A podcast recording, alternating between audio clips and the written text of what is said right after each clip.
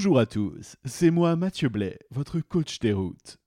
Être un excellent leader requiert une rigueur exceptionnelle dans la définition de ses objectifs. Lorsque vous avez en responsabilité la vie et l'épanouissement professionnel de plusieurs dizaines de salariés, vous avez le devoir de correctement les guider sur le sentier du développement de leur plein potentiel productif. Mener, c'est savoir emprunter le sentier de la jungle et couper à la machette toutes les lianes les plus denses. Ignorer les vulgaires perroquets qui reproduisent les sons du système traditionnel. Trancher la tête des anacondas pour les montrer fièrement à toute l'expédition qui vous suit. De son pas lourd et pénible en chemisette bleu clair teintée de transpiration.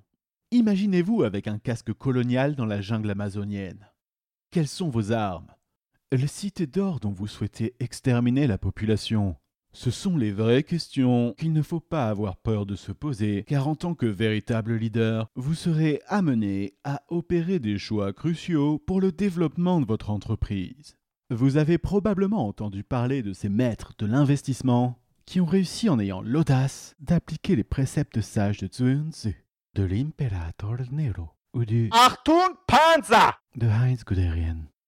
Un vrai leader se doit de pousser toujours plus loin et plus fort, viser l'audace et imposer ses normes à la réalité. Lire les manuels d'utilisation des missiles Mersol M513 et leur tuyère à butée flexible m'a par exemple permis de devenir un véritable loup de guerre. À tout moment susceptible de frapper les activités concurrentielles du secteur de façon market sensible. Je suis fier aujourd'hui de pouvoir porter haut mes valeurs, notamment la domination bienveillante de mes concurrents que je respecte pour leur audace. Parce que tous ceux qui n'ont pas votre talent sont faillibles et que tout progrès se doit d'être encouragé, un environnement de travail sain est un espace où chacun est libre d'exprimer ses doutes et ses failles pourvu qu'il apprenne de ses erreurs.